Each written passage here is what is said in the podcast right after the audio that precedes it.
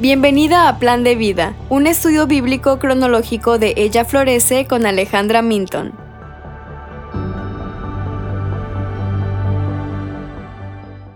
Hoy estaremos viendo los capítulos 4 al 6 de Éxodo.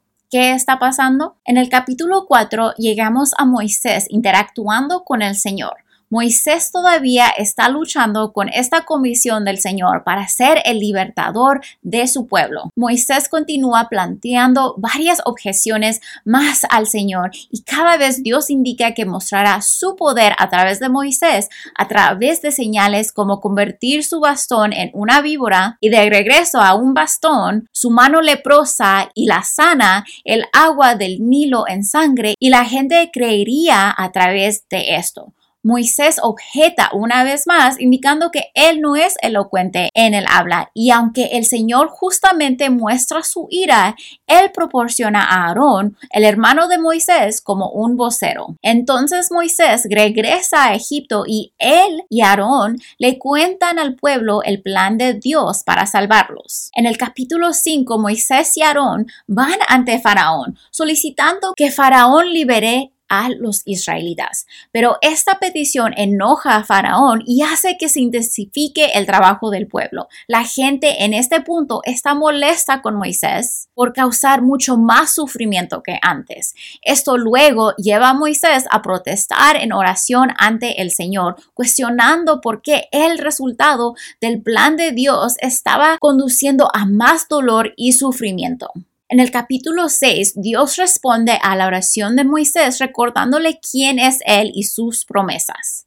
Le recuerda a Moisés, yo soy el Señor, e indica que estuvo con Abraham, Isaac y Jacob y que estaría con ellos también. Dios le está recordando el pacto abrámico y cómo les daría la tierra de Canaán, lo que significa que tenían que salir de Egipto para que eso sucedería. Le recuerda a Moisés que estará con ellos y será él quien los libre.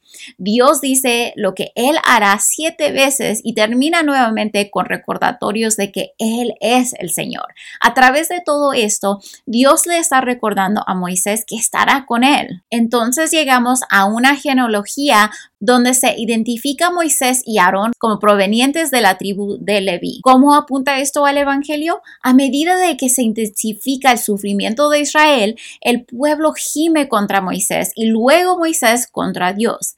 Pero si se detenían a recordar, Dios les había dicho que Faraón no se dejaría convencer fácilmente y no querría dejarlos ir. Dios nunca prometió que su liberación sería fácil, pero sí prometió que estaría con ellos habrían beneficiado al recordar lo que Dios había dicho. Les promete redención, relación con Él y el descanso en la tierra prometida. Pero en su dolor lo perdieron de vista y se quejaron.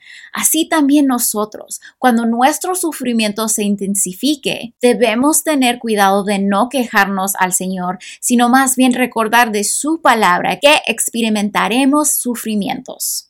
Jesús dice en Juan 16:33, estas cosas les he hablado para que en mí tengan paz. En el mundo tienen tribulación, pero confíen, yo he vencido al mundo.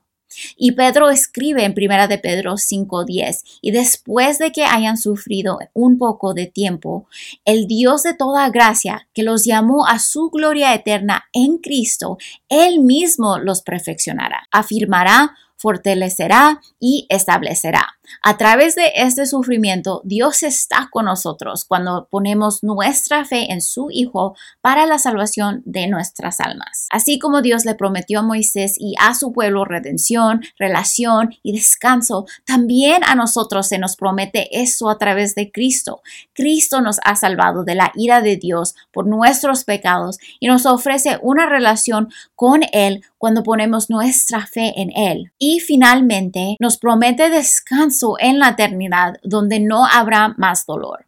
Hasta entonces debemos aferrarnos a sus promesas y creer que está con nosotros en medio de nuestras pruebas y sufrimientos.